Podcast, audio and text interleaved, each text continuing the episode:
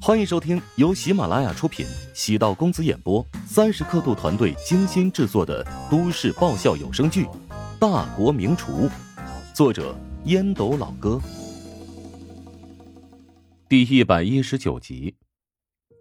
牛业对马东风的后知后觉感到无奈和愤怒。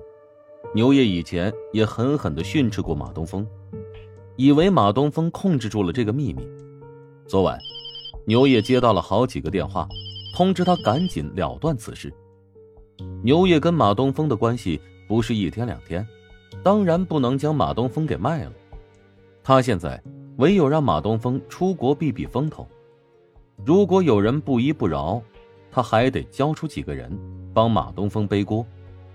总而言之啊，风声鹤唳，马大爷还蒙在鼓里呢。牛业不得不将此事跟乔治联系起来，认为有人在暗中导演一切，否则牛业也不会如此大张旗鼓的负荆请罪。只不过是在这家食堂吃过一顿饭，牛业给乔治那么大的面子，牛业怀疑是陶家在动用资源，想要给自己一个狠狠的教训。牛业是越想越多，越想越怕，他在南城商圈里。有一个位置不错的厂子，在数月之前，怀乡集团曾安排人跟自己商量过，高价想要拿下租赁权，被牛业一口拒绝。难道怀乡集团因此怀恨在心？反正夜晚的路走多了，难免会疑神疑鬼。牛业如同惊弓之鸟，现在只想大事化小，小事化无，息事宁人。怎么会传得沸沸扬扬呢？难道是姓乔的那个小子？马东风面色涨红，我要弄死他！牛叶伸手又给了马东风一记耳光，怒道：“ 在你弄死他之前，我会先弄死你！”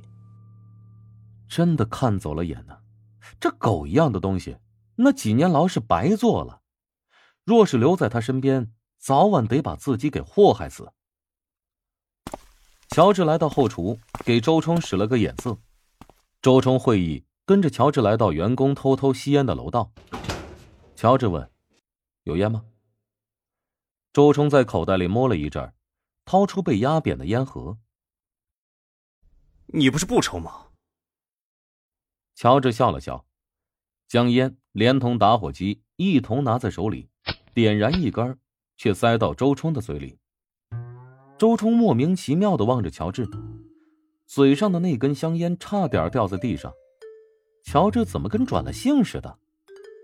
吧嗒吧嗒抽了两口，周冲的心情慢慢放松下来。乔治眸子雪亮。那个，替丁婵讨薪的事，我得感谢你。周冲掐着烟尾，鼻子突然有些酸，嘴硬道。哼，我是因为丁婵才会那么做，又不是看在你的份上。不过，昨天你揍马东风的时候，我还是有些感动的。牛业是个厉害人物，他知道识时务者为俊杰的道理。至于马东风，估计回去之后，不出意外，肯定要被罚。你和牛业熟悉吗？完全陌生。但是呢，这也是做餐饮的优势，只要用心将每个客人奉若上宾，遇到贵人的机会也比正常人要多一些。咱们食堂的客人，比牛业更加厉害的牛人大有人在。周冲笑笑，猛抽香烟，他已经适应了现在的生活。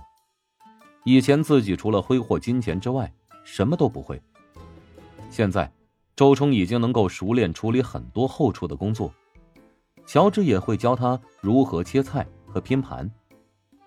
周冲偶尔呢也会下厨，尝试着做一两道菜。虽然味道距离美味还很遥远，但当一道菜热腾腾的出锅，那种心情是难以想象的。难怪一些大老爷们都喜欢做菜，周冲知道乐趣所在了。以前嘛，跟那帮朋友在一起，虽然每天花天酒地。但总觉得特别的空虚。现在每天很累，但特别充实。晚上沾床便睡，以前啊，觉得宿舍的木板特别硬，现在觉得那一米二的床啊，简直就是疗伤神器。周冲发自肺腑的说道。乔治在周冲的肩膀上轻轻的拍了两下，哼，小伙子，我很看好你啊，你远离那个浮躁的圈子，没什么不好的。乔治从来没有仇视过富二代，陶如雪便是货真价实的富二代。除了性格冷傲、目中无人、自私任性、脾气另类、不近人情之外，他倒也没有什么恶习。绝大部分的富二代。没有舆论描述的那么不堪，大部分都长成父母希望的那样。父母们给他们选择了最优质的学校，提供最先进的教育资源，无论阅历还是底蕴，这类人的整体素质都要远远超过同龄人。富二代逐渐成为社会的敏感词，仿佛谁沾惹上富二代，似乎就被打上不好的烙印，这是一种偏见。也是一种监督。各类人群都有精英和渣子，极少部分仗着自己父母的权势、地位和财富寻欢作乐、为非作歹。他们手中掌握着资源，因此一旦做坏事，对公众的破坏是极其巨大的。无论是前不久轰动一时的沙漠英雄会，还是前几年名噪一时的海天盛宴，虽然媒体没有公开曝光。但有钱人的世界里，贫穷人很难想象。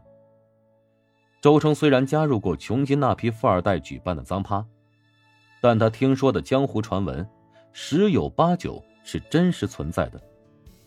如今有人故意放出风声，在暗中推波助澜，因为话题吸引眼球，便极快的在社会底层进行传播。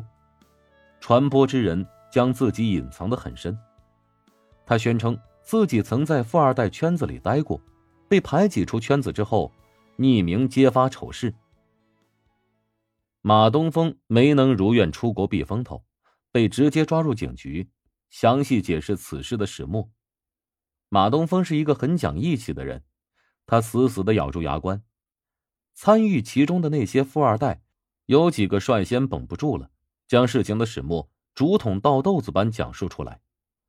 对他们而言，影响不是特别大，但是马东风经营的厂子因为藏污纳垢，不得不倒闭停业。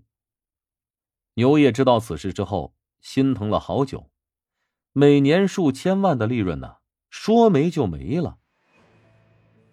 查出来没有？究竟是谁在幕后指使的？牛叶铁青着脸，愤怒的瞪视着不远处穿着红色套装的女子。我们查到源头大约两千多字的文章，一开始在微信群传播，后来被几个公众账号转载了。因为文章里面点出了夜总会的名称，引起了有关部门的警觉，上面直接打招呼严办此事。马东风没有接到任何通知，便直接被处理了。女子名叫王静，是牛业的私人秘书，燕京大学中文系高材生。什么文章，竟然有这么大的能量？牛业咬牙切齿，王静将那篇文章早已打印好，放在牛业的手边，叹气道：“这篇文章讲述的故事很有点代入感，而且还指名道姓的提到了几个顾客的姓名以及身家背景，所以才会传播的那么快。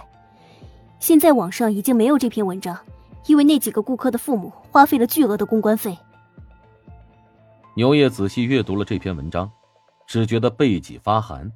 感觉如同亲身经历一般，这个写手开篇就能抓住眼球，一看就是个高手。用第一人称的身份，讲述自己加入富二代团队，每天声色犬马的生活，里面有很多细节描写特别真实，比如如何砸钱让那些女模特去做一些常人难以接受的荒唐之事。正常人看到这篇文章都会被迅速吸引。关键，作者的文笔不错，很多细节写得很香艳，正常人看了都会欲罢不能。他喵的说白了，这就是一篇小黄文儿。本集播讲完毕，感谢您的收听。如果喜欢本书，请订阅并关注主播。喜马拉雅铁三角将为你带来更多精彩内容。